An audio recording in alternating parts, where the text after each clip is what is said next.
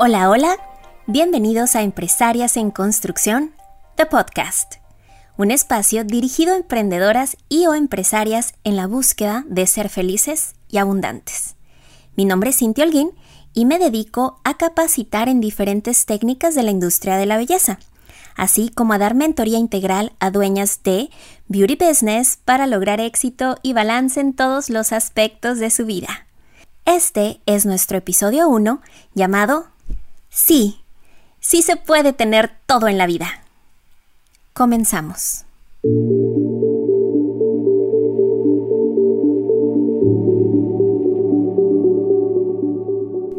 Desde pequeñas vamos almacenando información que escuchamos aquí y allá y que creemos como cierta o no modificable. A esto se le llaman creencias entre todas las miles de creencias que yo he almacenado en mi disco duro, se encuentra una frase o se encontraba una frase que ha marcado mi vida. No, no se puede tener todo en la vida. ¿Quién no la ha escuchado? Y peor aún, ¿quién no la ha repetido? Yo sí, muchas veces. Y de aquí es que parte la inquietud de comenzar este espacio para ti y para mí este espacio para conocernos, para aprender, para apoyarnos, para sincerarnos. Ser mujer no es fácil y aunque esté la revolución del feminismo y de la igualdad y que se han logrado tantos avances en estos temas, internamente, internamente sabemos que la sociedad o incluso nosotras mismas nos exigimos de una manera exorbitante donde no se nos permite soñar y se nos señala por querer luchar por dichos sueños. El día de hoy quiero compartirte un poco de mí, los fracasos y el proceso que viví para comenzar a cuestionarme dicha frase que llevaba autorrepitiéndome por años y años. Yo fui mamá adolescente. Sí, me casé muy joven y mientras cambiaba pañales deseaba ser una gran profesionista. Anhelaba comerme al mundo. Sin embargo, por haber metido la pata, como nos dicen muchas veces, creía que esa vida no podía ser para mí o que no era merecedora. ¿Por qué?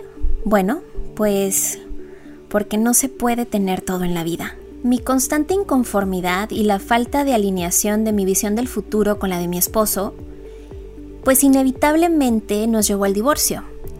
Él consideraba que yo no debía de seguir persiguiendo mis sueños, que yo debía de enfocarme en ser una buena madre y una buena esposa.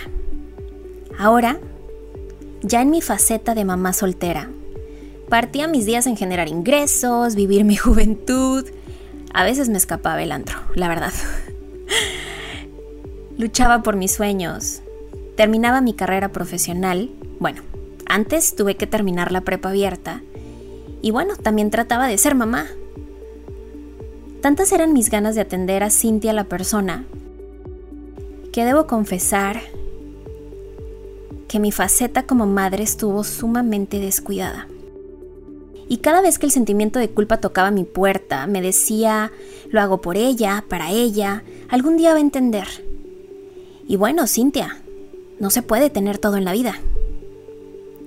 Cuando me caso por segunda vez y nuevamente me convierto en madre, así como madrastra, me prometo a mí misma que haría todo lo posible por cuidar a mi familia y tratar de ser la mejor madre y esposa, esa mujer que el mundo esperaba que fuera, esa mujer que antes no había podido ser. Dejo de trabajar y me vuelvo 100% ama de casa al cuidado de mi esposo y de mi familia. La mamá de, ya sabes, la mamá de la minivan, la que va en las mañanas al gym, la que prepara lonche, la que no falta las juntas de la escuela y hasta se ofrece de voluntaria. Pero en mi closet había una Cintia frustrada, incompleta, y una mujer que aunque me da pena decirlo, admitirlo, una mujer que no se sentía útil y cada vez que me daba insomnio o sufría ataques de ansiedad por el tema, Me decía, hey, hey, Cintia, recuerda, no se puede tener todo en la vida. Y bueno, entre mi inquietud de hacer algo más y la necesidad que había en mi hogar por generar más ingresos, me hizo encontrar las benditas cejas. Esta industria que ha cambiado mi vida de tantas formas y a la cual me dediqué en cuerpo y alma. Un negocio que creció y levantó mi carrera en la industria a una velocidad inimaginable. Ahora, la Cintia profesional estaba feliz, hinchada, llena de ego, extasiada. Uf, pero mi salud, mi salud estaba deteriorada. Mi esencia de Cintia estaba desaparecida, inexistente. Era una mamá ausente, una esposa intolerante, una amiga fantasma y una jefa poco comprensiva. Pero, hey, recuerda, no se puede tener todo en la vida. Pero esta pandemia, a todos, de una u otra manera nos hizo despertar darnos cuenta realmente del valor de la vida. Así que me eduqué, me capacité, pedí ayuda, leí mucho y comprendí que estaba equivocada. Comencé a repetirme que sí, que sí se puede tener todo, que merecemos, que merecemos tener todo, que estamos destinada al éxito en todos los aspectos.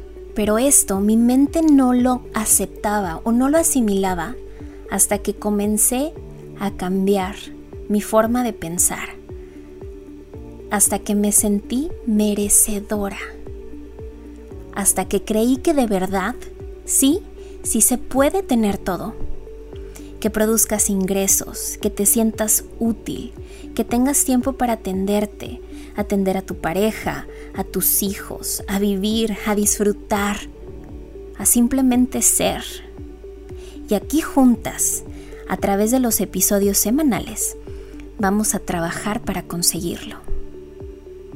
Este primer episodio fue muy difícil porque tenía miedo. Tenía miedo como cualquier proyecto nuevo, como cualquier proyecto que comienza. Yo decía, ¿y si nadie me escucha? ¿Y si a nadie le sirve? Sin embargo, sé lo siento, lo escucho, que no soy la única que pasó o que pasa por esta situación y por estos sentimientos de culpa, por esta falta de plenitud.